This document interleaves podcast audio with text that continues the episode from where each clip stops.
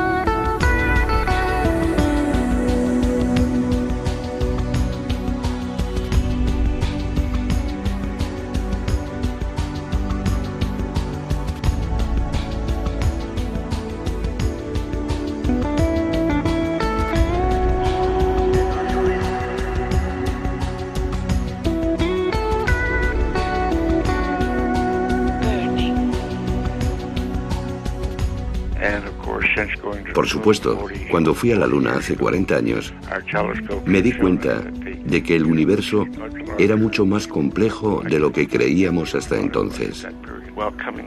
En el viaje de regreso de la Luna, después de que todo mi trabajo allí se hubo completado, tuve la oportunidad de mirar al cielo, de relajarme unos instantes. Fue la ocasión en la que pude mirar a los cielos desde esa perspectiva, de reflexionar sobre ello. Lo que experimenté es lo que llamamos una epifanía. Fue el hecho de contemplar esa gran maravilla con toda su belleza. En el antiguo sánscrito lo llamaban Sainadi y en otras culturas como la griega se lo conocía como metanoia, un cambio en la mente y en el corazón. También se lo ha llamado iluminación.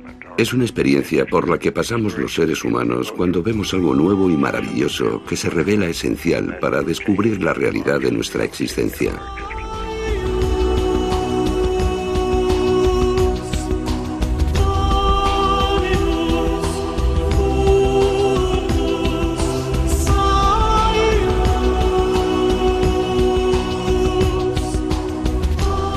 Una y treinta y tres minutos. Quien pronuncia estas palabras llenas de significado, de sentido, de profundidad, no es un cualquiera. Doctorado por cuatro universidades, doctor en ciencias astronáuticas y astronómicas, rango de capitán de la NASA, el sexto hombre que vio la Tierra desde la Luna, el hombre que hizo el paseo lunar más largo, pero lo que importa para esta noche. Como dice, como reza esta canción maravillosa cósmica y mágica de Mike Oldfield que estáis escuchando y que no suena porque sí. Esta canción dice, hágase la luz. Y en la luna, mirando al espacio, el capitán Edgar Mitchell vio cómo la luz surgía desde su más profundo interior. Entonces se convirtió en el astronauta más rebelde.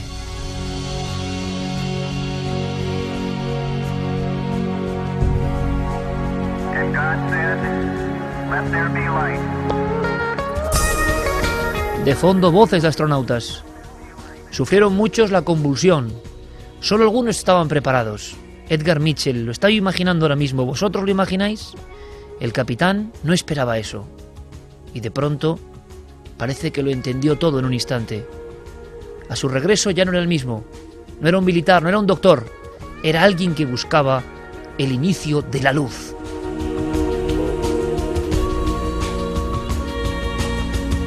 Sobre todo de la luz de la conciencia, de la luz de la vida, de la luz del misterio. Impulsó un instituto de ciencias de vanguardia. Se convirtió en alguien temido, ridiculizado, incluso perseguido seguro por los más escépticos. Pero era quien era, un doctor en ciencias, un militar y un astronauta. El problema era muy gordo. Sintió ahí arriba no solo que no estamos solos, sino que todo parece tener una inteligencia. Sintió en un instante irrepetible algo para lo que sigue buscando una respuesta. Tiene 83 años y nos ha concedido una amplísima entrevista. Edgar Mitchell, del ese instante, en el Apolo 14, comprendió que su vida conectaba con lo insólito, conectaba con el misterio. A día de hoy no ha resuelto muchas incógnitas que le salieron al paso esa noche cósmica, pero tiene preguntas, averiguaciones, indagaciones muy interesantes. Ha dedicado 40 años de su vida a preguntarse por qué sintió lo que sintió y si lo que sintió es lo más importante que uno puede cruzarse en la vida.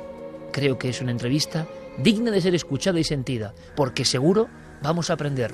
El astronauta que se convirtió en investigador del misterio.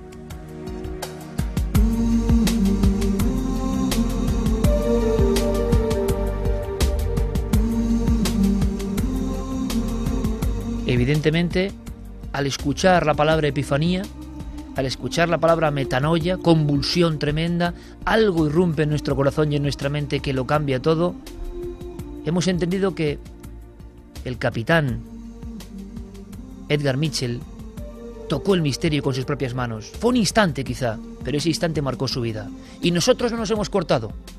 Le hemos preguntado si cree que estamos solos. Le hemos preguntado si existe Dios, si Dios le habló en el universo, si la Tierra le dijo algo desde la Luna, si sintió una cosa que nosotros nunca contemplaremos. Le hemos preguntado por los posibles hermanos cósmicos. Le hemos dicho, le hemos intentado sonsacar si la NASA oculta algo. ¿Qué sabe él, que es investigador del misterio único y astronauta al mismo tiempo? Porque eso es hasta que uno muere. Le hemos preguntado, por supuesto, por sus experimentos. Un astronauta de la NASA que pisó la Luna y que se dedicó a experimentar en parapsicología, se dedicó a buscar los límites de la mente humana, se dedicó a indagar en las fronteras de la sanación psíquica. Si hay una entrevista que pone la carne de gallina, quizás sea esta.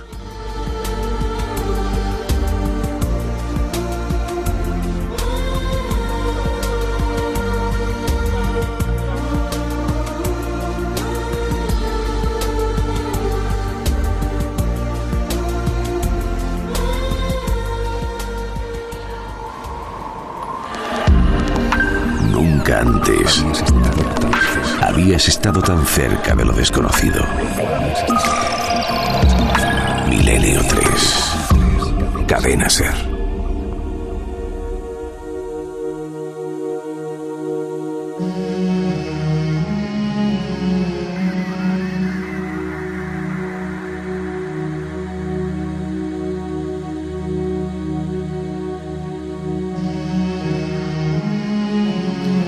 1 y 38 minutos. Vamos a disfrutar, pero hay muchísimas más cosas esta noche llena de misterios. Es un placer, sobre todo para aprender.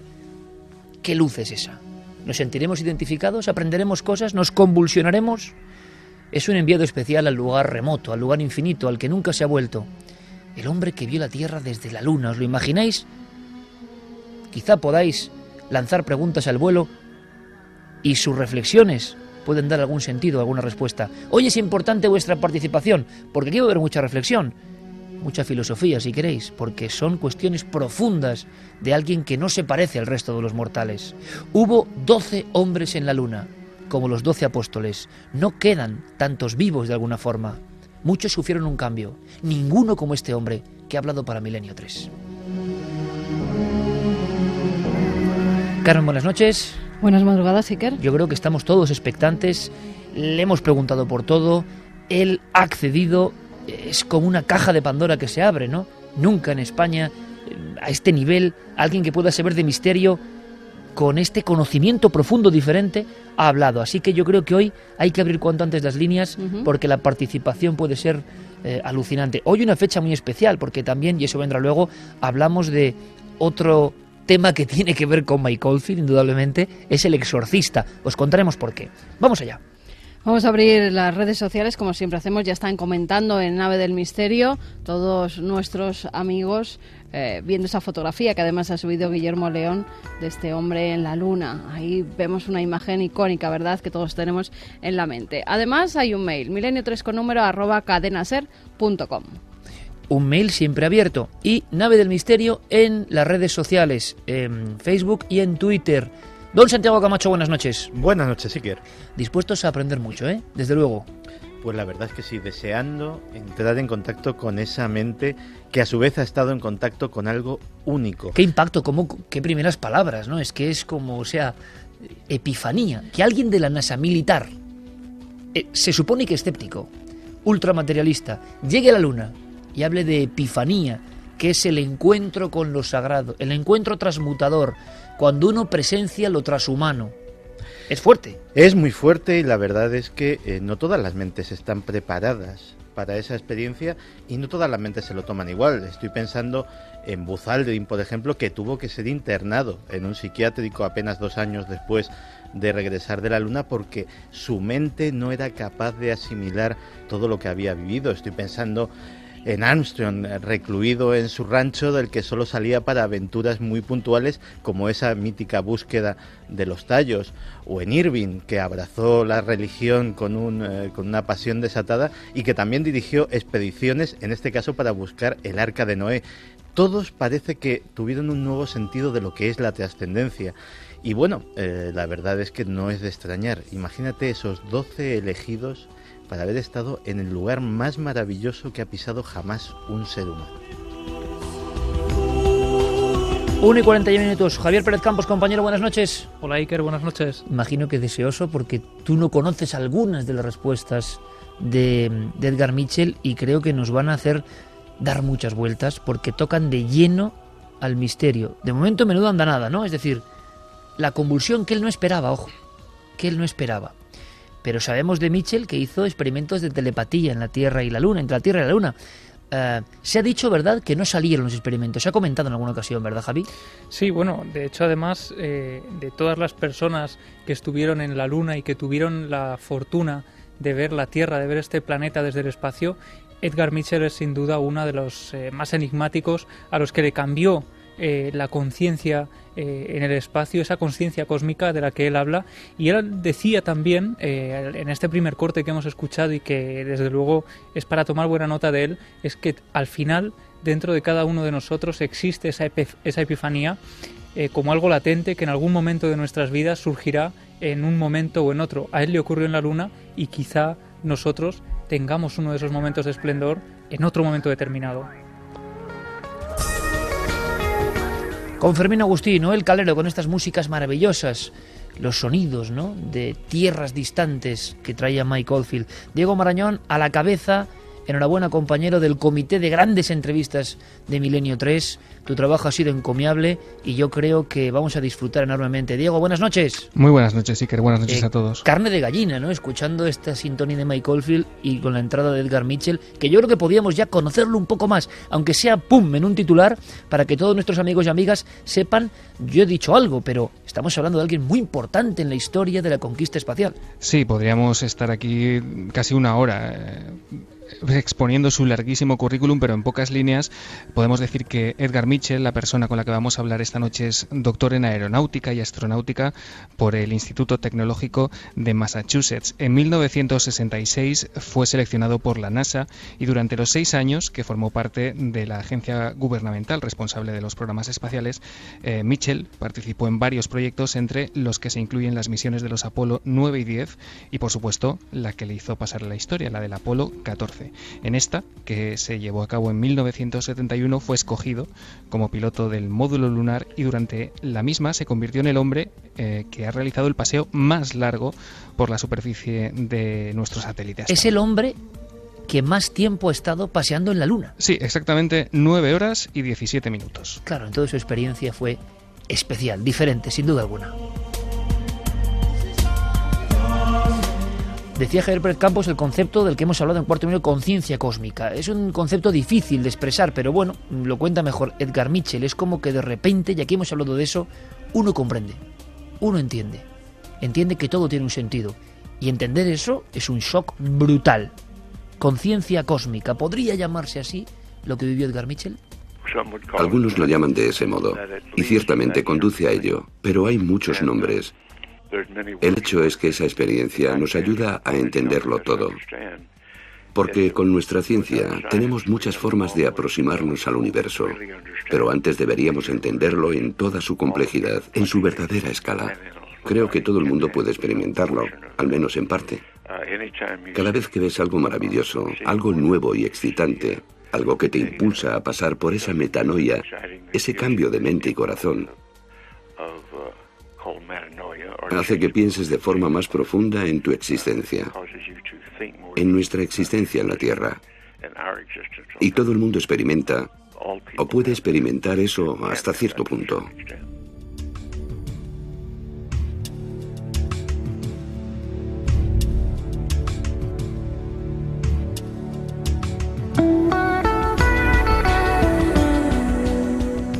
Interesante.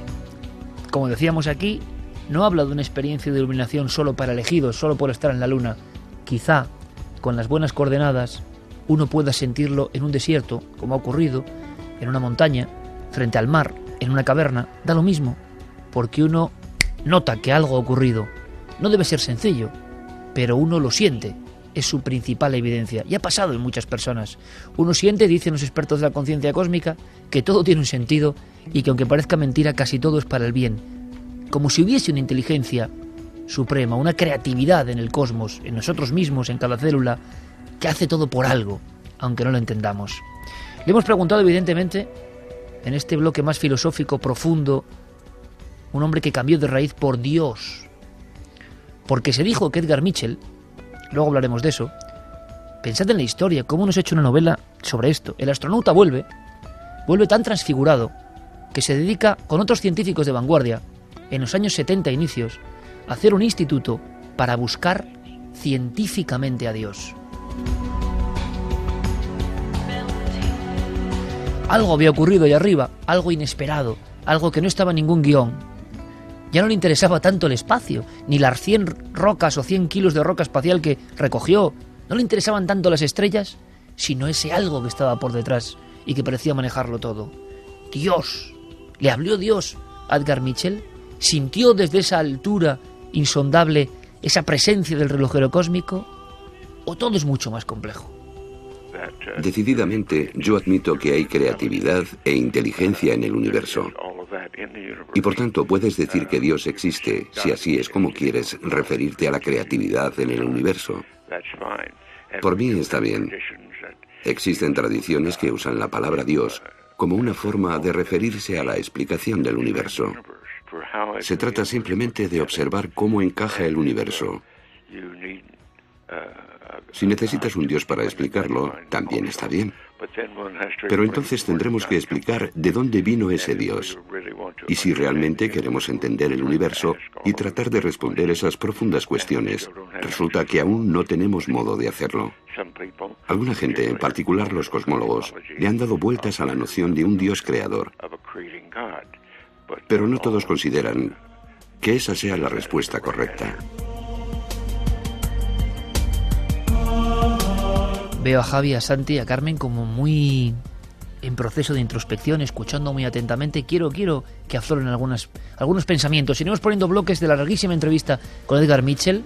Habla de... Él sintió que el universo estaba lleno de creatividad.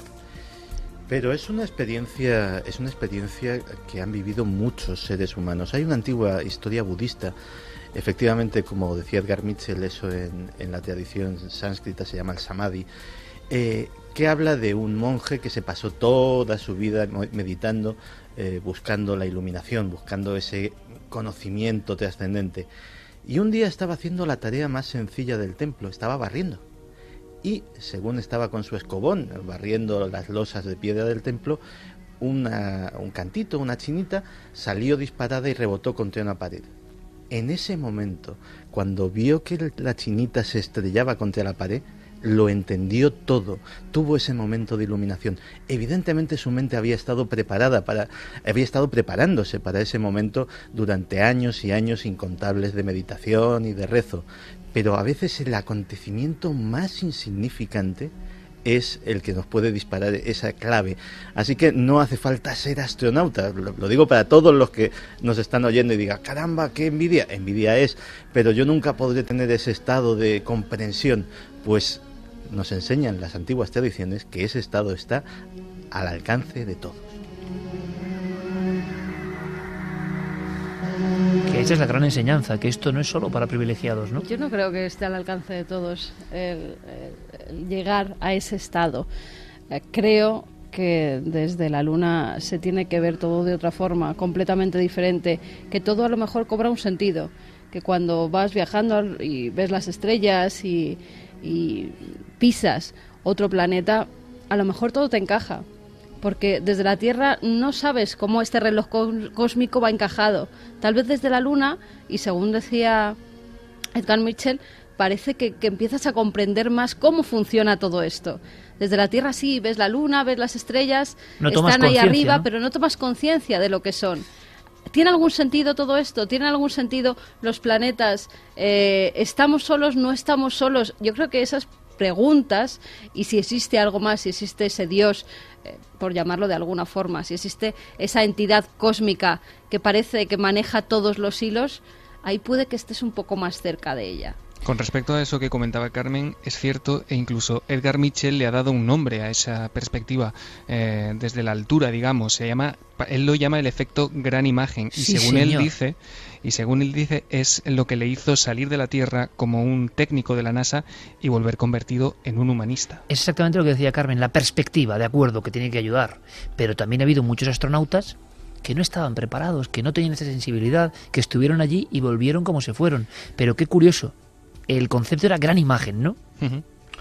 Algo, bueno, ver tu propio planeta, de verdad, flotando mágicamente, porque nos pueden contar mucho, pero flotando en la oscuridad.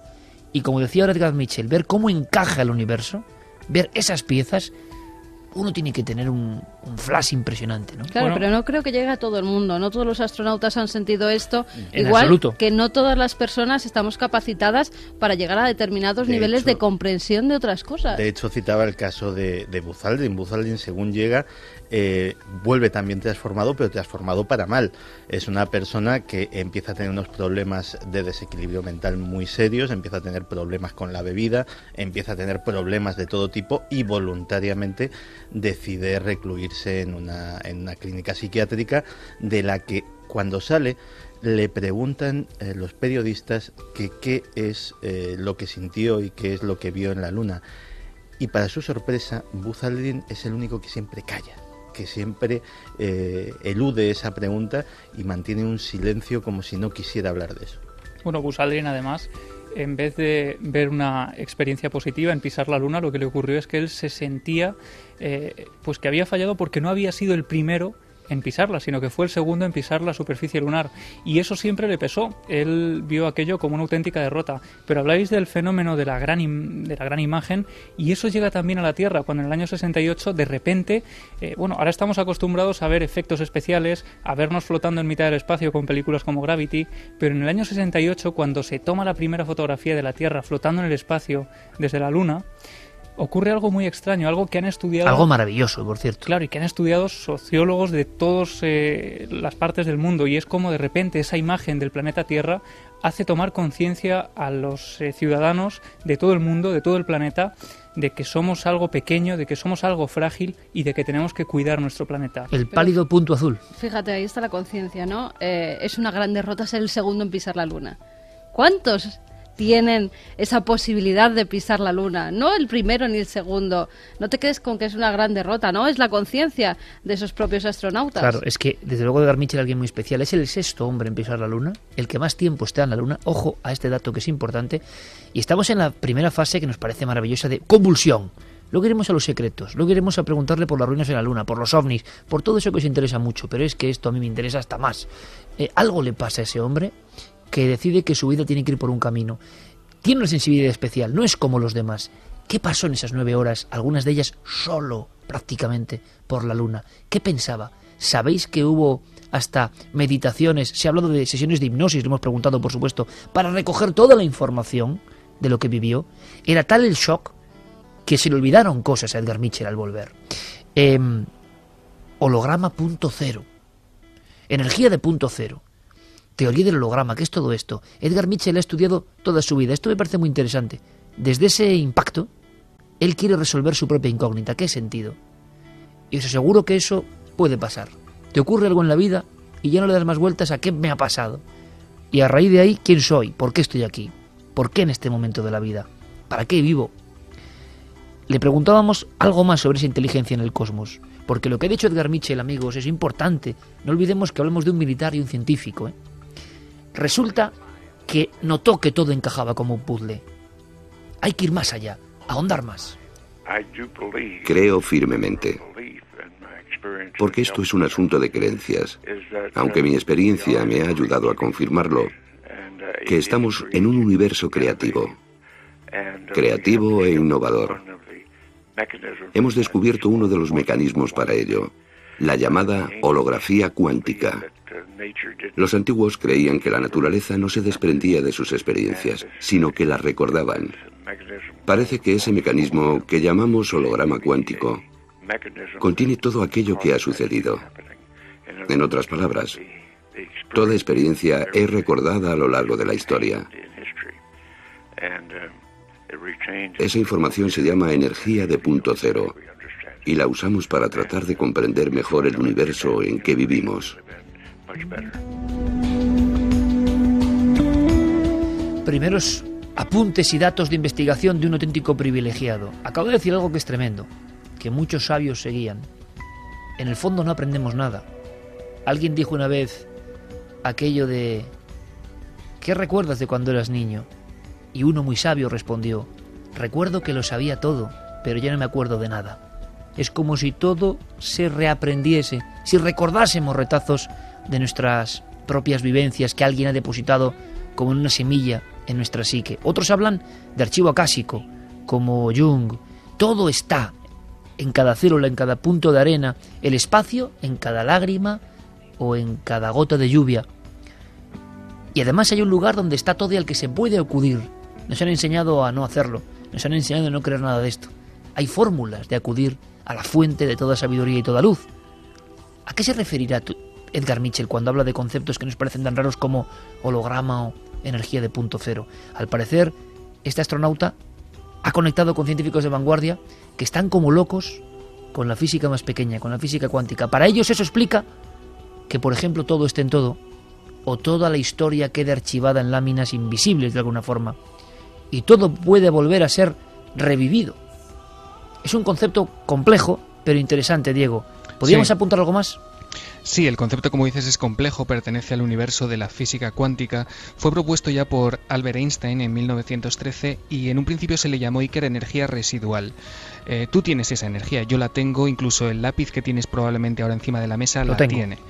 Es, eh, para que lo entendamos un poco, es la energía más baja que puede tener un sistema. Es decir, es la energía que le queda a, algo, a cualquier objeto, una vez que le extraemos toda la energía posible. Es algo que retiene, eh, según Mitchell, por supuesto, todas las experiencias de, la vida de un objeto, todas las experiencias, todo, em, todas las cosas por las que pasamos, y es pues la energía más baja que un sistema puede tener. Por ejemplo, cuando vamos a una casa, por tanto, eso que hablamos muchas veces como de ha quedado el dolor, sí. ha quedado la historia, y es ha quedado la voz. Efectivamente, Iker, porque además la energía de punto cero es eh, un campo que la NASA y el, la British Aerospace eh, están interesadas en ello, tienen programas de investigación eh, que están investigando en este terreno para en un futuro, aunque todavía está la cosa mm, pues todavía en un terreno muy muy verde, digamos, en un futuro se pretende producir tecnología práctica partiendo de este concepto, con lo cual es muy importante lo que está apuntando en 2013 Edgar Mitchell. Una cosa más. Conocemos a Edgar Mitchell en el mundo del misterio porque se atrevió de la Tierra a la Luna, ojo a esto, a hacer un experimento de telepatía. Eh, desde luego él ya tenía un interés por el misterio, evidentemente, o era un hombre curioso, era un hombre no escéptico, y dijo, vamos a probar. Se ha contado que con unas cartas Zener, desde la Tierra y desde la Luna sin que la NASA lo supiese, es decir, un poco haciendo ahí trampa, porque sabía que si no, no lo iban a aceptar, hizo un experimento. Y se ha contado de ese experimento de todo, que salió y sobre todo que no salió, que hubo un retraso en el tiempo. Edgar Mitchell, de alguna forma, yo creo que nos puede decir qué ocurrió de verdad, por qué se interesó en esos experimentos, en quién se fijó, cómo un astronauta se lleva unas cartas Zener a la Luna. Hay que imaginarlo. ¿eh? ¿Qué ocurrió de verdad? El parapsicólogo J.B. Ryan y otros investigadores ya habían estado experimentando con ello durante mucho tiempo. Usaban cinco símbolos. Los llamaban cartas Zener. Estrella, cruz, círculo, ondas y cuadrado. Así fue como se hicieron los primeros experimentos, con alguien pensando en estos símbolos en concreto, anotándolos en una secuencia determinada, y otra persona intentando atrapar de algún modo esa secuencia a mucha distancia del emisor. Ese tipo de experimentos llevan haciéndose durante casi un siglo. Funcionaban. Yo quise probarlo desde el espacio. Y desde allí también funcionaron. Obtuvimos buenos resultados cuando estábamos a medio camino de la Luna. Lo hicimos como se haría en un laboratorio de la Tierra. Y ahora sabemos que se trata de la realidad cuántica de ese tipo de comunicación.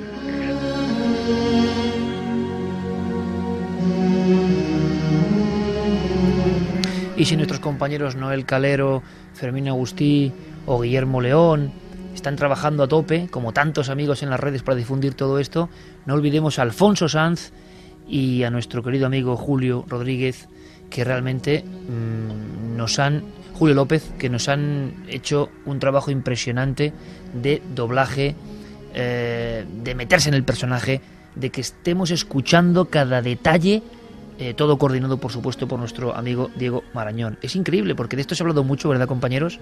El experimento tuvo su lugar cenit entre la Tierra y la Luna. Es que esto parece de Julio Verne, ¿no? Por cierto, Fermín, ¿algún dato nuevo de la Tierra y la Luna digital en este caso? Buenas noches, Iker. Pues sí, si en algún programa teníamos que ser trending topic, tenía que ser en este, y Milenio 3 ya lo es. Gracias, compañero. Me gusta porque estáis conectando con la nave y estáis conectando con un hombre que tiene 83 años, que lleva trabajando 40 en todo esto y que tiene mucho que contar, ¿verdad? Pero no es habitual tampoco que conceda tan largas entrevistas profundas yendo al meollo, eh, acudiendo a todas las preguntas, por extrañas que sean o vanguardistas que parezcan. Y en el fondo es como un poco el legado de Edgar Mitchell, ¿no? Lanzado al espacio virtual, todo lo que él ha aprendido. Vamos más allá, vamos más allá hubo tal cantidad de experiencias que parece que se ha contado. Hay un libro maravilloso que recomendamos que se llama Lunáticos, la historia de los doce de la luna. Es, un, es el trabajo de un periodista que, quiere saber qué pasó con esos hombres. Y hay mucho mito también. Sobre Edgar Mitchell, por ejemplo, que claro, es el personaje que más le fascina. Eh, dice que tuvo que haber hipnosis regresiva, imaginad la escena, por favor, para recuperar tiempo perdido o instantes que no se recordaban. Era un poco síndrome de Stendhal, ¿no? ¿Os acordáis? En Florencia, tal sobredosis de arte del primer nivel del mundo, claro, y el hombre, pues, pues que, no, que, no se, que no se puede aguantar, y se desmaya. Em, y se coloca eso como una enfermedad. La sobredosis de acontecimientos. ¿Pudo pasar algo así? ¿Hubo hipnosis regresiva a Edgar Mitchell en cierto lugar en la NASA para recuperar recuerdos? ¿Hubo, si no hipnosis, técnicas de meditación, de recuerdo, de yoga, de relajación, para llegar a las sensaciones que no pueden ser igual en la Tierra, nos responde. No, pero hicimos muchos tipos de estudios, meditaciones y experimentos para tratar de rescatar datos. Y de hecho creo que se hizo un gran trabajo en ese sentido, recuperando mucha información de nuestro viaje a la Luna recuperando mucha información de nuestro viaje a la Luna. Hay una pregunta que es lógica, y ahora enseguida vamos con los comentarios en las redes sociales y en milenio3 arroba cadenaser.com, en redes sociales, en Nave del Misterio, como siempre, coordinado todo por Guillermo León. Nos estamos preguntando todos lo mismo. Imagino que en el resto de la NASA, que los colegas astronautas verían esto con buenos ojos. Algunos eran militares recalcitrantes, escépticos. Hablaba Santiago Camacho, de Aldrin o de Armstrong, que se mantuvo como el hombre de hielo durante 40 años, sin decir una palabra más alta que la otra. Alguien habló de un código de silencio, de un pacto. Eh, Mitchell lo rompió, claro. Para la NASA no era muy feliz el hecho de que uno se hubiese vuelto investigador del misterio después de estar en la Luna, ¿no? ¿Cuál era la reacción de los colegas? ¿Cómo se defendía él de la relación de la gente de la NASA? No, les pareció que era un poco raro. Pero en la balanza pesaba más el trabajo científico. Los buenos científicos siempre aprecian ese tipo de cosas. Y esto era buena ciencia.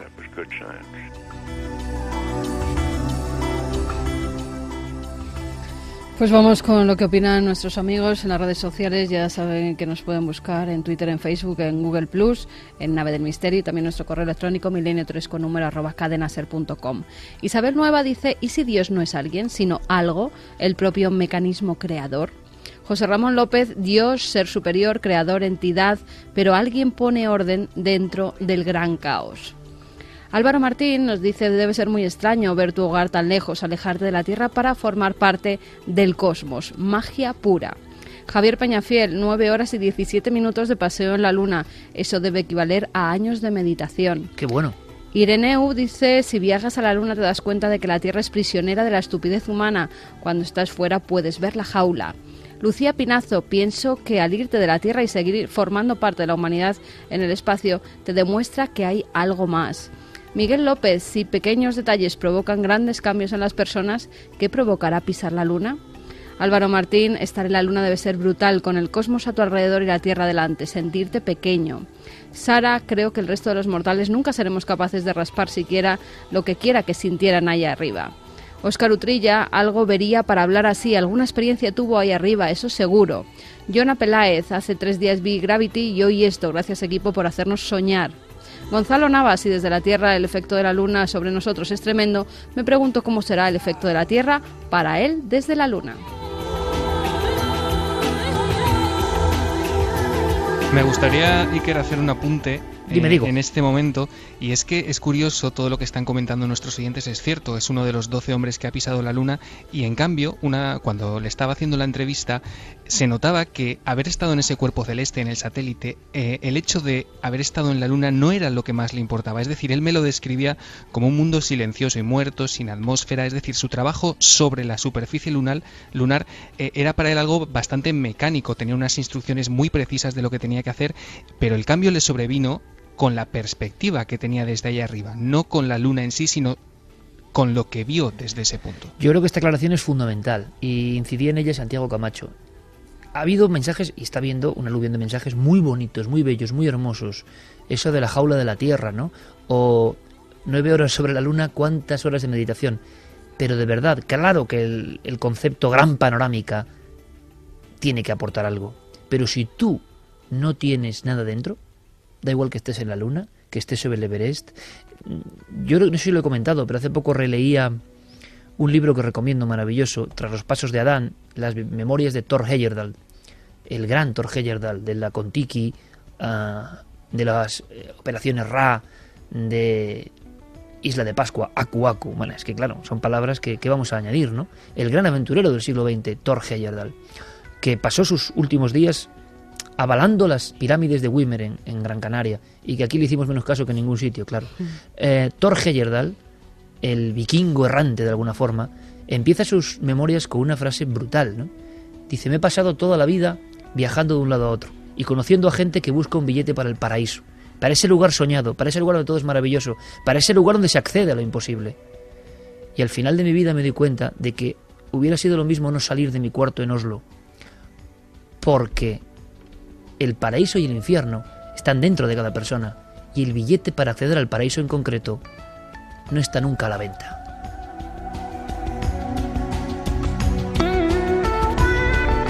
Quería decir Thor Heyerdahl y luego lo explicaba que todo está dentro de nosotros, que depende de la mirada, que seguramente hay gente sin salir de un pueblo que tiene más conciencia cósmica que el mayor viajero, que se ha sacado muchas fotos muy bonitas en muchos lugares maravillosos y ha tenido muchas posibilidades. No se trata tanto de estar en la luna, se trata de tener la conciencia dentro y que algo te la despierte. Yo entiendo que lo de la luna es tremendo, pero seguro que Edgar había preparado su alma de una forma muy especial. Y es más, estoy convencido, he estudiado sobre ello, os recomiendo si os interesa el tema el maravilloso libro Conciencia Cósmica, muy difícil de conseguir, que en cualquier lugar, y digo en cualquier lugar, en cualquier lugar del mundo, uno puede, no tiene que sentirse disminuido respecto a los grandes héroes o grandes viajeros. Si uno quiere, si uno lo desea, si uno se pone en tesitura, es posible que adquiera esa conciencia, esa conexión. ¿Por qué no va uno sentirse unido a la naturaleza simplemente en una llanura de Castilla, en una montaña de Asturias, en un bosque del País Vasco? ¿Por qué no?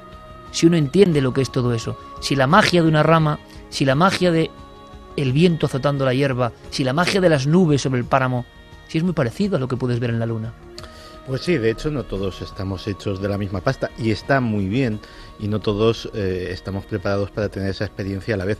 Fíjate que el mismo compañero de, Mitchell, que era, que era Shepard, eh, mientras Edgar Mitchell estaba teniendo esa experiencia transformadora y mirando, y mirando el universo con, con, otra, con otra mente distinta a la que salió de la Tierra, eh, eh, lo que estaba haciendo era cumpliendo su mayor ilusión, que era jugar al golf en la superficie lunar. Y realmente se lo estaba pasando bomba y estaba muy divertido el hombre. Sí, pero define dos mundos, dos galaxias. efectivamente, son dos tipos de, de interés. Y fíjate, hay un libro que mm, va precisamente sobre eso que acabas de decir que es una gran verdad. Eh, no le voy a destripar a nadie el final, o sea que no voy, no voy a contar el por qué tiene razón, o sea, por qué tiene que ver con eso que has dicho, pero es el alquimista de Paulo Coelho. El alquimista de Paulo Coelho tiene que ver con un viaje y tiene que ver con las cosas que se averiguan en los grandes viajes. Dicen los sabios que la emoción y la convulsión no está en el paisaje, sino en la mirada, ¿no? ¿Qué mirada le pone Edgar Mitchell a su vuelta, al mundo. Tiene que descubrir, tiene que investigar. Pensad, por favor, amigos y amigas, pensadlo. Es alguien que se enfrenta sin duda a todo el sistema. Sin duda le dirían algo. Sin duda le aconsejarían que por ahí no. Sin duda era políticamente incorrecto. Sin duda hasta su familia y los más allegados, en vez de ser el héroe de la luna como fueron otros, ¿qué demonios estás tú haciendo telepatía? Buscando no sé qué de la física cuántica, buscando la conciencia, buscando a Dios, pero ¿esto qué es? no es exitoso. Pero Edgar Mitchell tuvo claro que el éxito, el de éxito de verdad, era el intentar explicar qué le había ocurrido y qué sentido tenía eso. Funda un instituto. Ahora comentaremos alguna cosa más de ese instituto. Escuchemos a Edgar Mitchell. Uh, el propósito fue tratar de revisar un poco la historia. En el siglo XVII, el filósofo René Descartes publicó la idea de que el cuerpo y el alma lo físico y lo espiritual eran ámbitos diferentes de la realidad que no interactuaban entre sí. Aceptar esta especie de noble propósito sirvió en aquella época para que surgiese la Inquisición. La ciencia floreció en aquel periodo sin que la conciencia o la mente fueran objeto de estudio. Aquello ocurrió y se mantuvo así durante casi 400 años, hasta que a finales del siglo XX, con los grandes pensadores de entonces, se descubrió la mecánica cuántica. El mundo cuántico fue bastante bien descrito hacia 1920,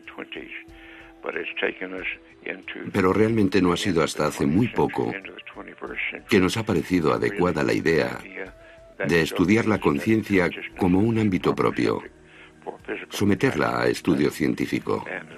Eso es lo que hemos estado haciendo nosotros en los últimos 30 años.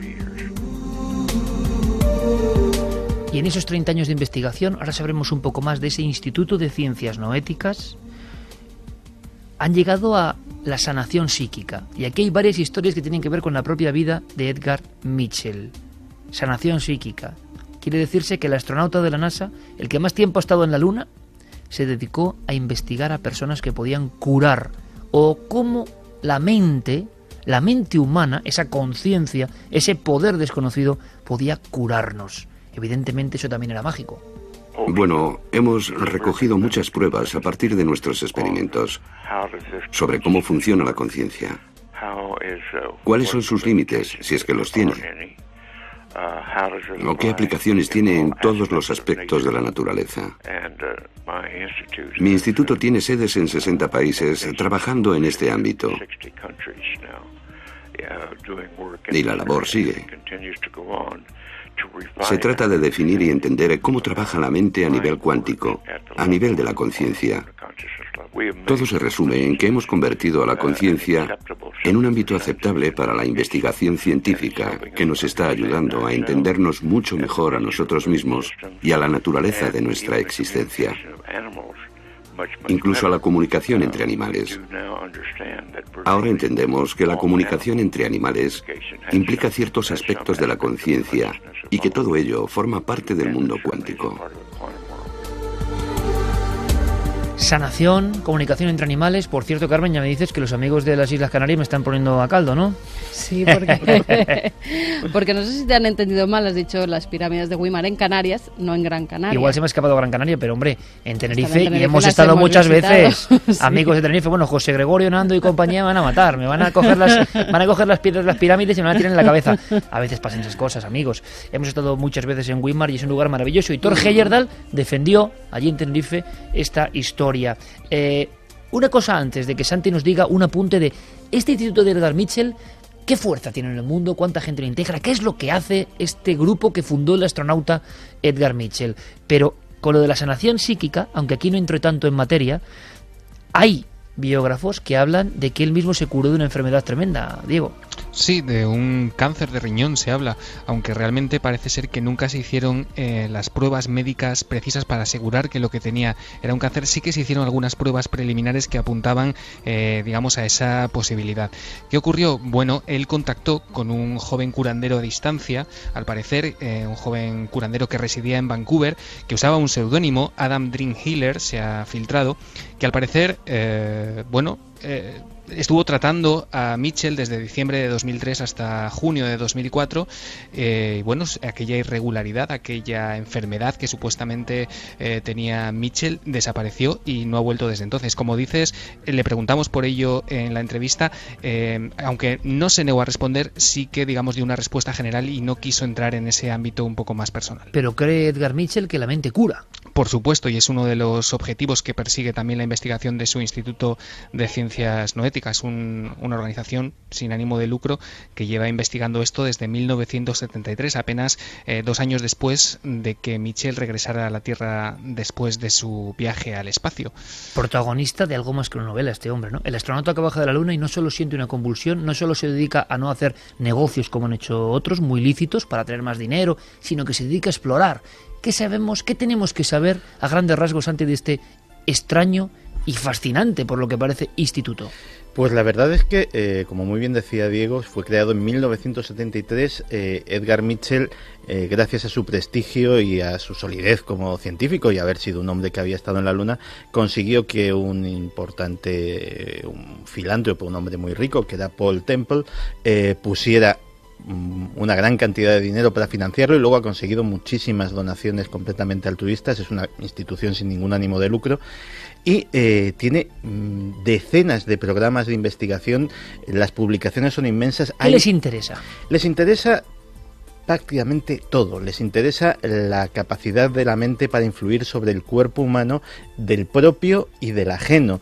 Les interesa eh, la capacidad terapéutica, no solamente terapéutica para sanar lo que entendemos como enfermedades, sino para sanar la vida de disciplinas como el yoga, de disciplinas como la meditación. Les interesa conocer las implicaciones que puede tener para el ser humano y no para el para digámoslo así para el progreso del ser humano, sino para la conciencia del ser humano, efectivamente los descubrimientos de la física cuántica han desarrollado, han contribuido a desarrollar teorías tan maravillosas como la del universo holográfico. Eh, algunos de sus investigadores se descubrieron, no descubrieron, es algo conocido, pero se fijaron en el hecho de que si coges una placa de un holograma y la partes en pedazos, eh, lo que obtienes en cada pedazo es la misma imagen original que había en la placa grande. Y si vas cortando los pedazos cada vez más pequeños, pierde un poquito de calidad, pero sigue estando la misma, eh, la misma imagen original. Pues ellos dijeron, ¿y si el universo está organizado igual? ¿Y si los pequeños pedazos del universo a nivel cuántico pueden llegar a tener la información del todo. Eso explicaría muchísimas cosas. Pues sobre eso han realizado experimentos. Y todo eso está puesto a disposición de la humanidad. En su página web hay una base de datos monumental de 6.500 artículos científicos, muchos de ellos publicados luego en prestigiosísimas revistas, eh, revistas científicas, eh, de estas que son revisadas por otros científicos para que, digamos, no se diga ninguna tontería, no se hayan hecho experimentos que no sean reproducibles en laboratorio. Y eh, esos 6.000 artículos, esos 6.500 artículos están disponibles para todo el mundo. La labor de divulgación es absolutamente abrumadora. Y además, perdona Iker, y además de todo este tema de bioenergética que comenta Santi, eh, tienen estudios específicos de laboratorio sobre capacidades psíquicas que incluyen la percepción extrasensorial, la visión remota y todos estos aspectos eh, en los que Mitchell ya estaba interesado antes de su viaje a la Luna. ¿Qué os parece, compañeros? Desde luego es un ejemplo único. No se parece a ninguno de los astronautas que han estado. E imaginemos lo que es ser el sexto hombre que pisa la Luna. Eh, ¿Qué preparación has tenido que tener? Qué sometimiento a la norma, qué aprendizaje, qué entrenamiento durísimo, qué disciplina casi espartana y que tengas la mente todavía libre para hacer todo esto. bueno, sabemos de Irving que se dedicó a buscar el arca de Noé y algunos otros que tuvieron flasazos artísticos, pero la labor de Edgar Mitchell y no desfallecer, no volverse un escéptico siendo el científico, la pregunta que os lanzo, a ver qué os parece, era tan fuerte el impulso ¿no? en la Luna que lo siguen manejando todavía hoy y lo sigue llevando.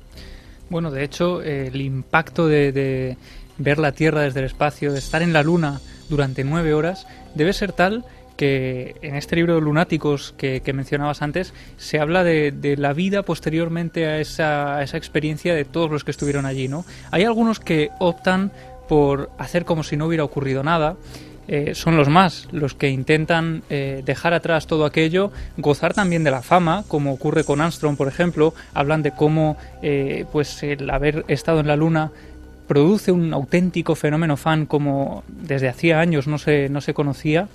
Otros, sin embargo, pues como ocurre, por ejemplo, con Buzz Aldrin, sienten un gran pesar, piensan que han llegado tan alto que nunca jamás en su vida podrán lograr una hazaña similar y que ya no pueden eh, hacer nada más. Se desconectan de la vida en la Tierra. Claro, eso es.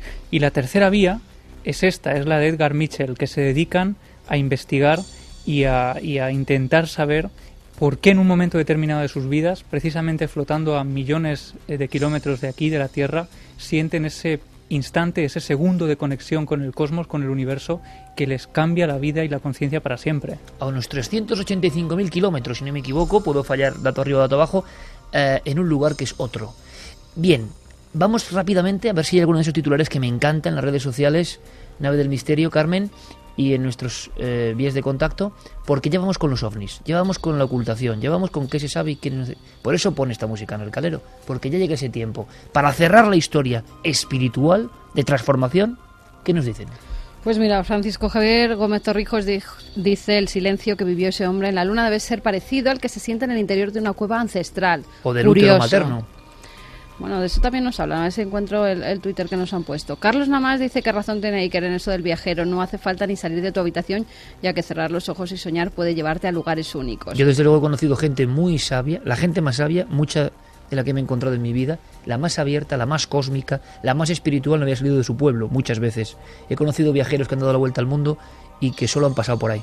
Nada más. Ana Muriel dice hay un sistema de curación llamado curación cuántica. La practiqué en alguna ocasión y es llamativo el efecto en la persona.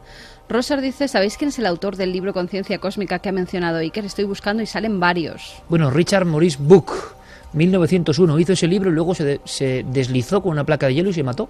Fue un, un gran investigador de la inicial psicología en Canadá y hablaba de esa iluminación repentina a mí, me, yo tengo que decirlo, el maestro, por eso lo llamo maestro, entre otras cosas, Enrique Vicente, me hizo conocer este libro, porque yo andaba buscando también respuestas para determinadas sensaciones en determinados lugares en mi vida, y fue impresionante. Es un libro de 1901. Esos libros que cuando lo lees, Santi, dices, pero se está poniendo con otras palabras lo que yo no sabía ni expresar. 1901. Fíjate que... Conciencia cósmica. Eh, el otro día... Eh, me, me, preguntaban, la gente decía, bueno, esto que has contado en Sociedades Secretas, de lo de las cabras, he buscado en Internet y no he encontrado nada. Y le dije, claro, es que es de, de un libro de finales del siglo XIX. Hay que buscar en las bibliotecas. De verdad, o sea, en Internet hay mucho, pero no está todo. Y los libros tienen tesoros increíbles y están a nuestro alcance. Eso de verdad. es otro Se buen puede viaje. acceder a las bibliotecas. Es otro buen viaje. Vamos con el eh, Twitter que te decía, que hacía referencia a, a salir del útero materno. Eloy Martínez lo escribía, dice, salir de la Tierra debe ser algo parecido a la sensación que pueda tener un niño en el momento que sale del vientre Total. y descubre el mundo. Por cierto, hablando de conciencia cósmica, experiencias tal, ¿he contado el Altamira alguna vez, Carmen? Mm, déjame Venga, pensar, yo creo que ahí, no. Lo dejamos ahí. Eh, vida en el espacio. ¿Estamos solos? ¿Qué música nos pone del maestro Vangelis, no el calero? Esta música es el espacio también. Para mí es el espacio. Alguien solo en un camino, caminando con esta música, observando la naturaleza, vagando por las urdes, por ejemplo, amigo Javier, ¿cómo no va a tener una experiencia si quiere tenerla? Si tiene la conciencia de observar con otros ojos, ojos de niño, quizá la naturaleza, como algo nuevo. ¿Estamos solos? ¿Qué creéis que va a contestar Edgar Mitchell? No. Yo creo que no. ¿Santi? Pues la verdad es que tengo una intuición de que sí, fíjate. Bueno, no se puede escribir una ecuación sobre eso, pero sabemos que los efectos de la mente sobre la materia, los poderes de curación, son fenómenos reales. He trabajado personalmente con muchos, muchos buenos sanadores que obtienen resultados excelentes curando a las personas de enfermedades y dolencias humanas. Es parte del fenómeno. Y ciertamente la tradición cristiana lo usó con la figura de Jesús. Esa era una de sus principales características, la de curar a la gente. 2 y 26, evidentemente, este era un fragmento que se refería a la curación que teníamos ahí, pero súper interesante, hablando de experimentos para curar. Bien, ¿y esa mente que es capaz de curar? ¿Esa mente está solo en el cosmos? ¿Estamos solos realmente o no? Si te refieres a extraterrestres o a otras civilizaciones o a seres en otros planetas del universo, por supuesto. Definitivamente no estamos solos en el universo. Las pruebas son abrumadoras. Y aunque yo no he tenido experiencias de primera mano con visitantes alienígenas, sí que conozco a gente que las ha tenido. Y sé que la visita de extraterrestres procedentes de distintas partes del universo es un hecho.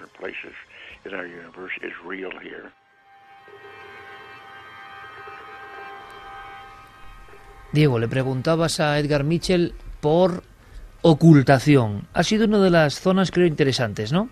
¿Se oculta información sobre los ovnis? Sí, efectivamente. Recuerdo ahora que decías al principio que eh, no nos hemos cortado a la hora de preguntarle por nada. Creo que el verdadero mérito es suyo, que tampoco se ha cortado a la hora de responder a esas preguntas, porque bien podría haber dicho de esto no quiero hablar. Eso, eso no ha sucedido en ninguna de las preguntas que le hemos hecho. Y como dice Siker, eh, Edgar Mitchell tiene una perspectiva eh, muy peculiar y muy personal y supongo que muy molesta para la NASA sobre, sobre todo este tema. De hecho, y esto es muy curioso, la NASA hace cosa de dos años le demandó porque eh, le acusaban de intentar vender una cámara que se había usado en una misión del Apolo 14. Él consiguió demostrar que esa cámara se le había regalado. Es decir, apareció aquello en los medios como una especie como de venganza por estas declaraciones. Personaje no muy grato, desde luego. Efectivamente, y de todo eso también nos ha hablado en esta entrevista. Eh, claro, demasiado osado, ¿no? Y le preguntábamos, ¿la NASA ha ocultado información sobre el tema ovni? No voy a decir quién está encubriendo cosas o quién no,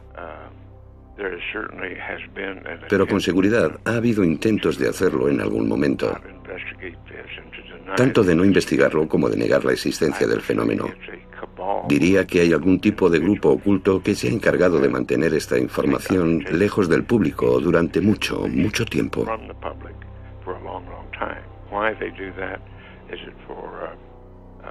Si el motivo por el que lo hacen tiene que ver con lo militar, como que querían descubrir el tipo de energía de los visitantes extraterrestres que quieran usarlo para hacer dinero, no me sorprendería.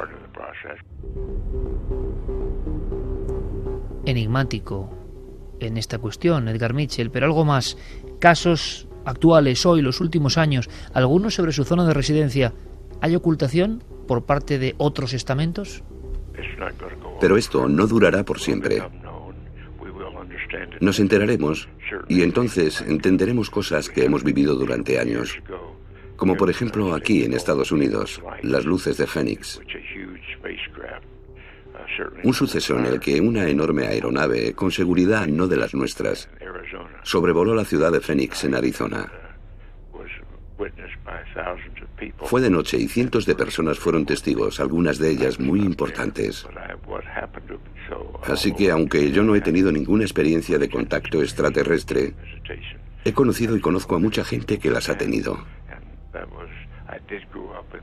Yo me crié en la zona de Roswell, en Nuevo México, uno de los primeros lugares en los que los visitantes extraterrestres fueron percibidos y que luego ha pasado a la historia.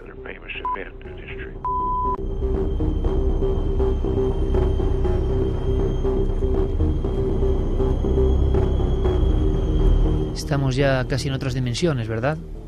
Roswell, visitantes extraterrestres han sido percibidos. Él se creó, se crió allí. Luces de Fénix. Recabó información. No fue testigo directo, pero recabó información científica. Era inexplicable. Y sobre todo esa frase, Santi, Diego, Javi, Carmen, una aeronave que les aseguro que no era de las nuestras. Bueno, es que lo de las luces de Fénix fue muy serio. O sea, mm, estamos hablando de marzo de 1997. Un objeto de más de una, una milla de tamaño, de largo, es decir, más de un kilómetro y medio, en forma de V, atravesó la ciudad de Phoenix, que no es precisamente de las más pequeñas de los Estados Unidos, sino más bien todo lo contrario, a la vista de todo el mundo, hasta el punto de que la alcaldesa tuvo, mandó eh, días después eh, una comisión para, eh, al, al, gobierno estadounidense para que les dijesen qué era aquello que había aterrorizado a los habitantes de su ciudad. Las luces fueron fotografiadas, fueron filmadas la verdad es que queda como uno de los grandes casos de la ufología por el tamaño del objeto y por la enormidad de, del número de testigos. Eh, yo creo que yo creo que Edgar Mitchell además hablando con sus compañeros astronautas pues eh, todos tenían algo que contarle y yo creo que eh, todos tenían sus confesiones de, de, de, avistamientos este año en sus misiones y en otro tipo de misiones. Me estoy acordando de Gordon Cooper que en los años 50 eh, no adelantes. Ah, vamos a, hablar de sí, Sí, vale, vale, vale. ¿Queréis una sorpresa? Ahora analizamos todos. Ha mencionado Roswell, evidentemente icono del mundo del misterio, y ha dicho que él se crió allí. Era el momento de preguntarle, lo teníamos muy claro en ese aspecto, Diego. Hay que preguntarle sobre, en concreto, qué vivió, qué supo, mmm, qué se ocultó. Cuando regresé de mi viaje a la Luna a mi hogar, cerca del área de Roswell, Di algunas conferencias y fue entonces cuando algunos descendientes de las personas que habían estado involucradas en el incidente contactaron conmigo. En concreto, los hijos del enterrador que proporcionó los ataúdes para los cadáveres de los alienígenas. También conocí a uno de los oficiales de la oficina del sheriff que se había encargado de desviar el tráfico alrededor de la zona del accidente y a otro oficial militar que era amigo íntimo de la familia y que atestiguó que el incidente de Roosevelt fue real. Toda esta gente me contó su historia, su implicación en el incidente. Escuchamos con la voz de nuestro compañero Julio López y estamos sobrecogidos con esa fuerza. Conoció a la persona que hizo los ataúdes, dice él, para los alienígenas de Roswell. No creo que los enterraran a los alienígenas. Pero esos ataúdes, además, si los hicieron, está dando por hecho que fueron en madera, cuando tenían que haber sido eh, de un material especial, ¿no? Que tuviera la NASA, por lo menos, para intentar conservar a estos Es que no ha definido el material, ¿no? Claro. el testimonio, eh, el testimonio lo existe. De hecho, era, era efectivamente, no recuerdo el nombre. Si estuviera Javier aquí, se acordaría perfectamente del nombre de la, del hombre que era el dueño de la funeraria local y que siempre afirmó que efectivamente, eh, pocos días después del incidente, habían, eh, se habían acercado unos oficiales a su establecimiento para solicitar, eh, preguntar el precio y las características de los, de los ataúdes que tuviera para niños. concretamente para niños. Es que una de las teorías de, de Roswell, una de las teorías que investigadores como Mañez y otros mantuvieron, y que es muy interesante, yo no sé dónde está la verdad, pero que él mantenía, era niños con progeria, ¿os acordáis? Niños, bueno, es que esta teoría da más miedo que los extraterrestres, sin duda alguna. Niños viejos prematuros. Claro, que el ejército norteamericano, por todo el mundo me imagino, porque los casos no son muchos, y si veis fotos de progeria, algunas impresionan. Niños prematuros que parecen ancianos, grandes cabezas, hidrocefalia, eh, habitualmente poco queridos, vamos a llamarlo así, eh, reclutados a la fuerza y utilizados con mm, alevosía, desde luego, dentro de artefactos todavía no bien comprobados que se estrellan, hacen todo tipo de cosas y por eso es verdad, teoría, ojo, eh, que la gente ve un disco que efectivamente se estrella y dentro hay unos seres realmente extraños que parecen extraterrestres. Esto, según algunos investigadores, según otros y los testigos principales, esos seres no tenían nada de humanos, y todos tenían cuatro dedos, por cierto, unas grandes cabezas, y fueron no enterrados, pero sí recluidos en ciertos eh, dispositivos y se los llevaron de allí. ¿Queréis sorprenderos todavía más? Vamos a conocer algo de otro astronauta, Gordon Cooper, lo decía Santiago Camacho. No en misiones directamente. Atención porque esto es tremendo.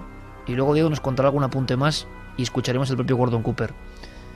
Eh, era conocido por Edgar Mitchell y por otros astronautas que en el periodo de instrucción militar, vigilando bases en lugares de alta seguridad, habían visto ovnis, pero no hablamos de lucecitas en el cielo, hablamos de encuentros en el segundo tipo, o lo que sería lo mismo, muy cerca del suelo o dejando huellas y aterrizando.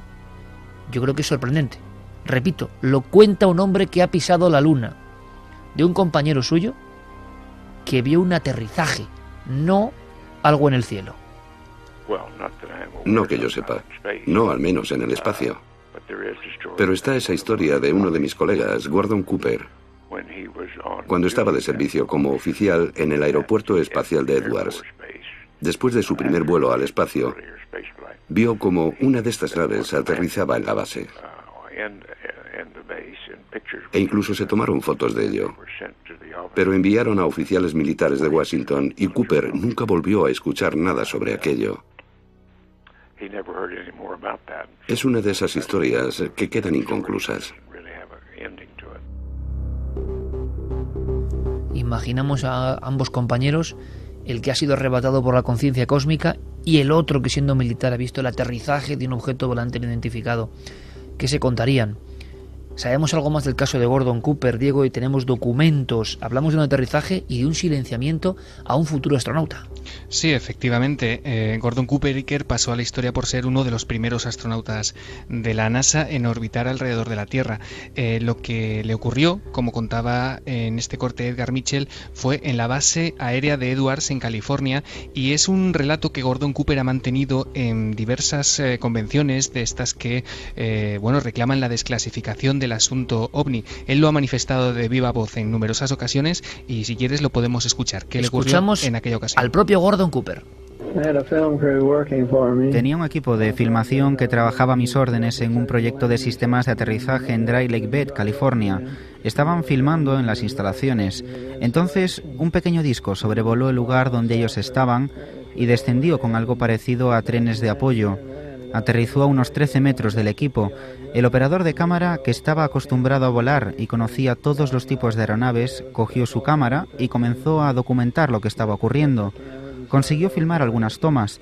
El objeto se elevó, recogió el tren de aterrizaje y desapareció a gran velocidad.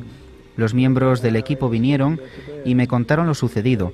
Entonces cogí la película y corrí hacia el laboratorio. Miré el manual para saber lo que debía hacer y a quién se debía comunicar un incidente de aquel tipo, y eso fue lo que hice. Cuando volví con la película, había unos hombres de muy alto rango que me ordenaron entregarles los negativos en mano. Entraron en el avión que les había traído y se llevaron la película a Washington. Hostia, el astronauta Gordon Cooper tiene una filmación se la quitan unos tipos que pueden más que él, que tienen más rango que él, y se la llevan. Es de expediente X total, de alguna forma, ¿no? Una dinámica propia de hombres de negro. Por tanto, esa filmación se hizo. Esa filmación dentro de una base aeroespacial se hizo. Por otro lado, y añado, un objeto volante venido del espacio que tiene algo parecido a trenes de aterrizaje. Si son trenes de aterrizaje no casa mucho, parece más bien un artefacto desconocido humano, ¿no? O las naves ovni también tienen trenes de aterrizaje. O parecían... De alguna forma tendrán que posarse, ¿no? Hay muchas veces que cuando los testigos hablan de, de naves extraterrestres hablan de patas y, de cómo se hincan estas en la Tierra. Y las, es verdad. y las huellas que se han descubierto en muchos sitios, huellas que incluso se les han, eh, se les han metido detectores de presión para detectar si esas han sido hechas por, un, por una simple plantilla o han soportado pesos de toneladas, como efectivamente ha surgido en, en alguna ocasión. ¿Dónde estará esa cinta? Pero es que Gordon Cooper venía de haber tenido otra experiencia previa. Es decir, no era la primera vez que veía un aparato de estas características. Eh, unos años antes estaba en un vuelo de patrulla en, una, un F-86 y eh, también vio dos objetos que le, sobrepasaban a, a, gran velocidad y que desde luego él no pudo identificar como, como humanos.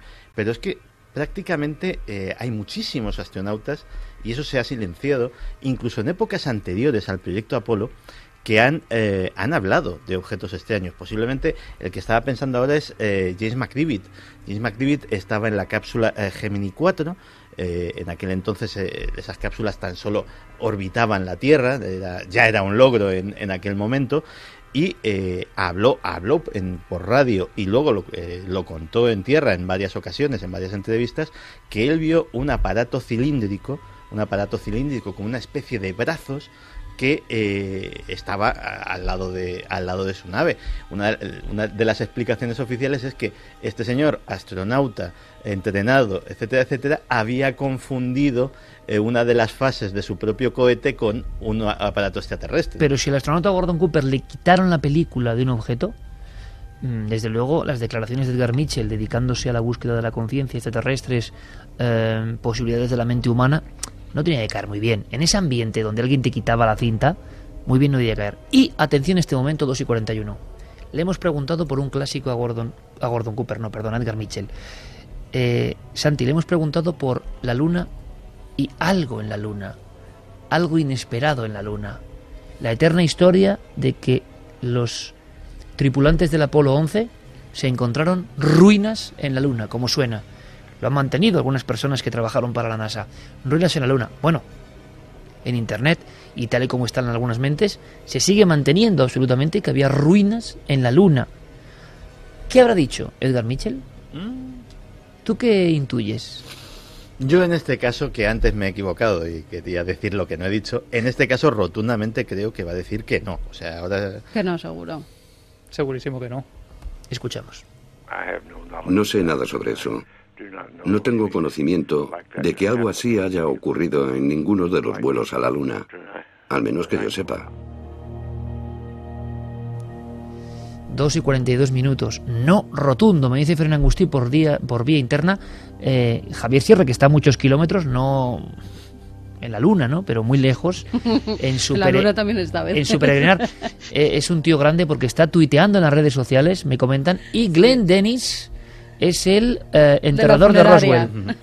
Eres grande, Javier. En tiempo real, no sé si ahora mismo andará por Colombia, por México, por dónde estará ya nuestro Estará amigo. sufriendo porque esta noche sí que tenía que estar aquí. Está en México, sí, sí, hombre, y claro que querría estar. Pero de alguna forma está, sin Nos duda lo había alguna. dicho Glenn Germán Dennis. Goñi también en, en internet, ¿eh? en Facebook lo ha comentado. Eh, Santi es Glenn Dennis, el dueño de la funeraria. Pero fijaos, eh, mm,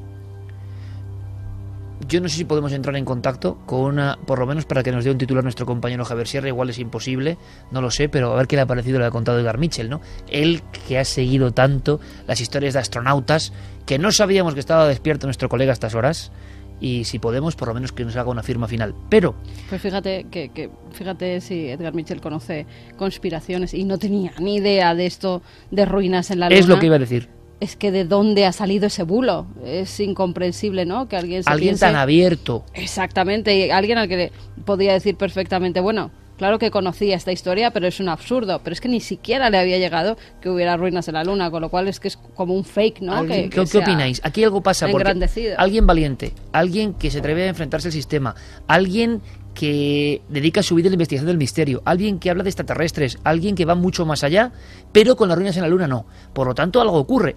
O quizá él no tiene toda la información, pero él ha estado allí y más tiempo que nadie. esto dice que no sabe nada porque realmente sí, sí que lo sabe. Pues alguien que eh, en otras entrevistas que, he leído en este caso, pues ya decía que efectivamente eh, no solamente creía en la existencia de vida extraterrestre, sino que tenía la constancia de que esa vida extraterrestre existía y de que alguien le había, había tenido la atención de informarle a él como a otros. Es decir, eh, que dice cosas muy gordas cuando se entrevista a Edgar Mitchell, dice cosas muy valientes.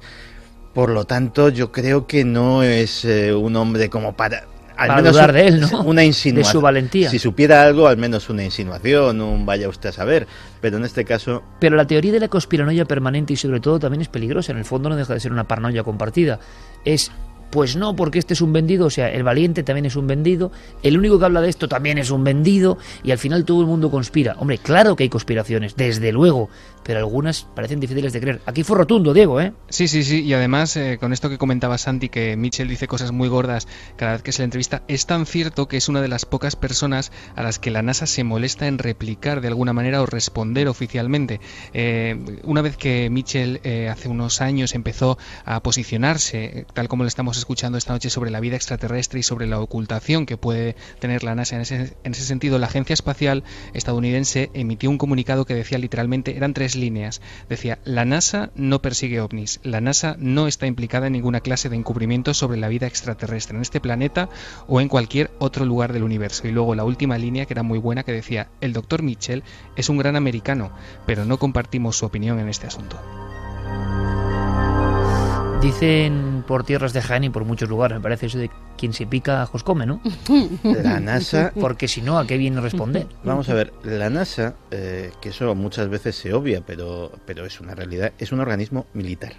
Es decir, no estamos hablando de una institución científica, de algo que depende de una universidad o que su objetivo prioritario sea el avance de las ciencias humanas. Estamos hablando de algo que está al servicio de las necesidades estratégicas de los Estados Unidos de Norteamérica.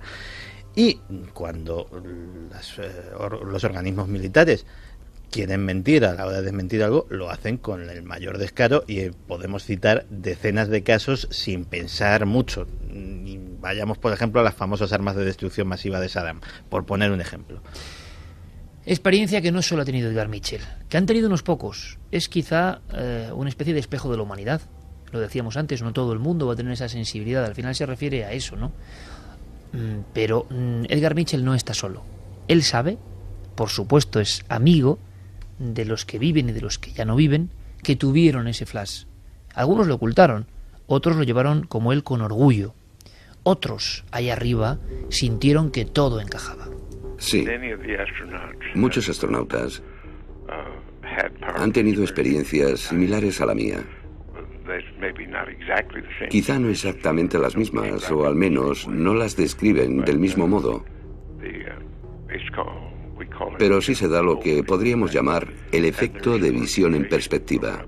Ahora hay una organización aquí en Estados Unidos para estudiar ese efecto. Y se ha creado porque los astronautas han pasado por estas poderosas experiencias que se basan en la visión de nuestro planeta y de la naturaleza desde esta perspectiva superior. Sé que muchos astronautas se han visto seriamente afectados y han tratado de buscar después su propio camino, gracias a lo que yo he llamado el efecto de visión en perspectiva, la visión de ese gran cuadro.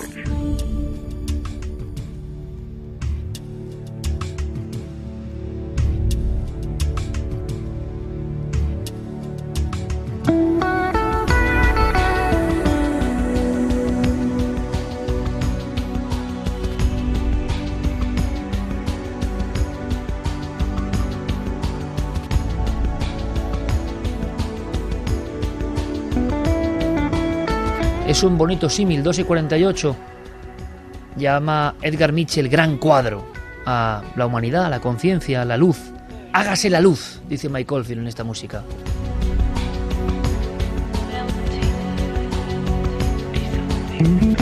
Y hablando de cuadros y astronautas, nuestro compañero Javier Sierra en algún rincón de México, que no puede contenerse, yo creo, y que estoy seguro que habrá seguro, seguro, bueno, seguido emocionado las declaraciones de Edgar Mitchell. Él nos hablaba de Edgar Mitchell como paradigma del buscador del misterio, del convulsionado por la conciencia cósmica hace poco en cuarto milenio. Y él ha investigado mucho sobre los astronautas. Javier Sierra, compañero, buenas noches. Muy buenas noches, Iker. ¿Dónde estás? Estoy siguiendo, eh, pues estoy en México, Distrito Federal, eh, siguiendo a, través de internet el programa. La verdad que muy Qué emocionado. Y, la verdad que con el corazón encogido, me encantaría estar ahí con estás, vosotros. Estás, Aunque no hubieses intervenido porque no sabíamos ni dónde estabas ahora mismo justo hoy, ni despierto, nos has dado una gran sorpresa participando activamente como tanta gente buenísima, ¿eh? Sergio Méndez Pinedo, ahí está Clara Taoces, ahí están tantos y tantos amigos, Carlos Largo, Paco Pérez Caballero, bueno, todos en las redes, ¿no? En Nave del Misterio. Pero ahí estaba Javier y hemos dicho, tienes que ponernos una firma, amigo. Tu columna, si te parece, te dejo ahí la sensación de que, has percibido, ¿no? En la conjunción que tú has sentido tan lejos de nosotros, eh, de la música, de las palabras de un valiente, yo creo, ¿no? De esa convulsión sobre la que tú tienes tanto interés, porque creo que ahí hay un, un enigma superior a muchos otros, ¿no? El de la conexión con, lo, con lo real. Sí, tienes razón. Eh, yo sigo desde hace bastante tiempo el, mundo de los astronautas y especialmente de esos 12 hombres que pusieron el pie en la Luna, porque desde mis perspectivas son eh, los 12 últimos héroes de la humanidad, ¿no? aquellos que se han aproximado a, lo, a lo, inefable, a lo invisible, a lo, a lo imposible. ¿no? Y en el caso de Edgar Mitchell, eh, escuchándole esta noche, también me ha venido a la mente una reflexión que comparto con vosotros. Edgar Mitchell ya no tiene nada que perder le da igual la NASA, los eh, acuerdos de confidencialidad, eh, los juramentos que debió en su momento firmar. Eh, está en un momento en el que sabe que su voz se escucha, ha peleado mucho por navegar contracorriente en la corriente científica, haciendo todos esos experimentos que antes comentabais, y, que haya hablado esta noche con nosotros, con, un programa que seguro sabe que tiene una difusión en el mundo hispano enorme, no solamente en España, sino en todo el mundo hispanoparlante, lo ha hecho con toda conciencia. Mm, digamos que, ha apostado por nosotros eh, para contarnos estas confesiones y eso es muy emocionante. Javier, compañero, que te echamos mucho de menos, que vuelvas pronto. Estoy haciendo las maletas, Iker. Eh, la semana que viene, la semana que viene estoy con vosotros. Con la fascinante eh, peregrinación del Maestro del Prado, un libro también convulsionante para muchos y que en México, por cierto, ¿te has encontrado también milenarios? Me he encontrado milenarios, señor, pero por todas partes. Es una cosa impresionante el alcance que tiene este programa. Y bueno, imagínate, eh, estoy escuchándoos como, como se escuchan los oyentes, que también es una situación que deberíamos vivir de vez en cuando los miembros del equipo, ¿no? Pues qué raro, qué raro, Javi. Es muy raro, es muy raro, pero a la vez es muy emocionante. Se siente... Eh, se siente muy intenso. Como ver la Tierra desde el espacio. Qué bueno, pues Javi. Sí, señor. Javier Sierra, compañero, que te queremos. Vuelve pronto. Feliz regreso. un, fuerte, un fuerte abrazo. Gracias. Qué curioso lo que dice Javier, ¿no? Escuchar el programa desde fuera. A mí también me ha pasado. Así que. Carmen y yo nos vamos a ir de vacaciones dos o tres meses y dejamos aquí a Javi, a otro Javi y a, Santiago a ver si escuchamos desde fuera. Pero es que nos ha pasado dos veces, ¿verdad? De escuchar el programa, ahora ya hablando en serio en el coche y demás, y, y es diferente. Y Javier demuestra también quién es, ¿no? Porque seguro que tiene 20.000 cosas que hacer y está ahí chateando y escuchando el programa tan lejos. Ahora se le escuchaba como aquí al lado, ¿eh? Eso desde luego.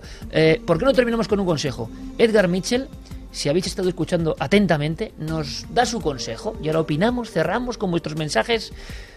Ha dicho algo Javier, claro, un acento interesante, ¿no? Ya no tiene miedo a nada. 83 años, lucidez perfecta, 40 años trabajando, que va a estar cohibido por lo que puedan decir de él. Parece que no. Él sufrió la conciencia cósmica, la conexión con un universo sintiente, como han tenido muchos místicos y personas normales y corrientes que contemplan la naturaleza en su profundidad auténtica. Y él nos manda un consejo que quizá pueda ser muy interesante, lo que ha guiado su vida, el kit de la cuestión. Sí, el consejo que siempre doy a quien está tratando de construir su vida de este modo es que aprenda a servir a un bien común. Es algo muy satisfactorio. No hay que servirse a uno mismo, ni basar la vida en hacer dinero o cosas así, sino hacer cosas que al final nos sirvan a todos.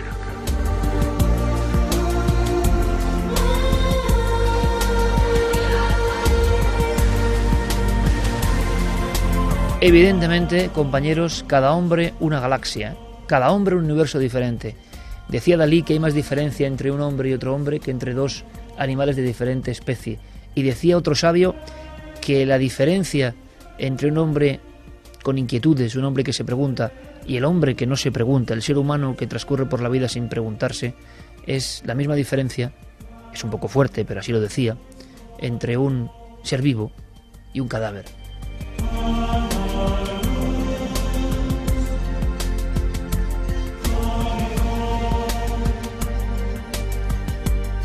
Vamos con los mensajes. Eh, Polipasto nos dice, aunque hubiera ruinas, no lo diría, las implicaciones de eso serían tremendas. Miguel Ángel, creo que lo de las ruinas en la luna es demasiado sensible y Edgar Mitchell es valiente, pero también es cauto. Quique Romero, creo que... Ahora, lo de las ruinas ya no lo, no lo entierra nadie, ¿eh? Sea verdad o no, que yo no lo sé, es un poco fantasioso yo creo, pero oye... Oye, a lo mejor nos encontramos una puerta de Alcalá en la luna. Puede ser. ¿Por qué no? yo, Ben, ahora, ahora te digo, ahora, Oye, pero, pero- pero te digo, te digo yo una cosa de verdad, ¿eh? Yo de verdad me parece muy fuerte, pero cuando empiezo a pensar que no sé nada de nada y cada vez no sé nada ni de la siguiente manzana, pues vete a Políticamente saber. correcto, ¿no? Vete a saber. No, no, no, lo pienso de verdad. Yo no creo que haya en la luna, yo no lo creo. Ah. Pero que si las hay, pues diré, pues fantástico. Ya, ya. Y las filmaremos, ¿no? Quique Romero, creo que el cambio de mentalidad hacia la espiritualidad tiene mucho que ver con un enfoque distinto de las cosas, como le pasó a Mitchell o al propio Carl Jung. Pilar Dueso dice, sin ser excesivamente practicante, veo a Dios en la música, en el arte, en los ojos de un niño, en las manos de un abuelo y en el mundo de la naturaleza. Gracias equipo por todo lo que comunicáis. María Isabel Castillo nos decía, buenas noches amigos, pienso que cuando nuestra mente racional se sincroniza con la mente emocional, todo adquiere mayor significado y produce el cambio en nuestro interior, pero todo el mundo no es capaz de sincronizar lo racional con lo emocional, nos lo decía Juan Carlos Gómez. Cuando cojo mi telescopio y miro la luna, me invade una sensación maravillosamente cósmica, no me quiero ni imaginar estar allí de pie y observar tan grandiosa belleza, creo que tardaría toda una vida en asimilarlo. Esto sí nos lo decía María Isabel Castillo. Yo lo digo de verdad, sinceramente. Si no sabemos lo que hay en la Tierra, ¿qué- ahora lo estoy pensando sinceramente, ¿eh? ¿qué demonios voy a saber yo lo que hay en la Luna? ¿Y qué ha podido ocurrir para que no sepamos qué hay en la Luna? Yo no voy a ser el listo que diga que lo sé. Pero si los astronautas dicen que no tenían ni idea de esto, no es que seas tú el listo, es que ellos mismos dicen que no. Que es muy interesante, ellos mismos dicen, pero tampoco estuvo Edgar Mitchell en el mismo sitio que estuvieron los del Apolo 11. eso es cierto. Pero yo creo, fíjate, me, me está... Claro, aterrizó en el campo de Castilla, que no hay nada alrededor. Pero que yo estoy hablando muy en serio. Estoy- no, Es que y- no y estoy- tienen- no, no no. tienen Ah, bueno, pues aquí sabéis todo lo que pasa en la Luna. Pues muy bien. No, No, no, no, yo no, yo me hago caso de lo que dicen los astronautas Bueno, que sí, sí, sí, sí. han estado en la Luna. Pero que me parece muy bien, pero que yo te digo que soy muy consciente de mi absoluta ignorancia sobre casi todo, así que yo pongo siempre, yo no creo que haya, pero que igual hay, como igual hay otras cosas. Vida en la luna, vamos a ver, vida en la luna, y todo el mundo nos va a decir que no, y lo lógico es pensar que no, ¿no? Pero, ¿sabemos la verdad? Yo no lo sé. De ahí a decir que hay vida seguro, pues es igual de erróneo que igual decir que no la hay seguro, ¿no? No lo sé. ¿Cómo? Creo que ya te has hecho un lío. Venga, venga, seguimos. Eh, hay una cosa, fíjate, no tiene nada que ver, pero es que me he quedado con un mensaje de, de uno de nuestros oyentes que decía, eh, que hablaba de, de que veía, se podía ver a Dios en todos sitios, en, en- en diferentes cosas. ¿Y si lo que se descubre cuando ves esa inmensidad del universo, cuando ves la Tierra, cuando estás allí mirando hacia el firmamento, es que Dios no creó el universo, sino que Dios se convirtió en el universo? Yo voy muy por esa línea, ¿eh? Yo voy muy por esa línea. Y no le quita nada a Dios, ¿eh? No, no, Al revés. Todo lo contrario. Marian Liebald dice que vértigo mental no estamos solos, pero qué forma tienen, dónde viven y si acceden a nosotros están tecnológicamente muy por encima de nosotros. Es muy difícil creer que el universo ha creado otros seres con una fisionimia como la nuestra, ¿no? Creo que sí existen, pero no se parecen a nosotros. Pues lo mismo. Este, con todo mi respeto, sabe un montón. ¿Qué sabremos nosotros de...? En fin, ¿ves? Es que... Oye, se te yo- ha pegado lo no, rebelde de Edgar Mitchell. No, no, no, ahora no. mismo- Es que yo de verdad estoy muy consciente de mi ignorancia. Yo no sé nada. No sé ni los animales que hay debajo del agua. No lo sé. Se descubren nuevos. No sabes. Puede existir... Bueno, en fin, que nos hemos enfrascado en un debate sin quererlo. Eh, pero aquí está claro que el que no sabe nada soy yo. Y me gusta mucho. Vamos rápidamente con más cosas a la vuelta. ¿Eh, Noel, compañero? Con El Exorcista, 40 años, pero vamos al caso real porque parece que hay ciertas novedades, un poco sobrecogedor. Y hay muchas más cosas, pero una la adelanto ya. Un uno de los nuestros muy especial. ¿Verdad, Santiago Camacho? Regresamos enseguida.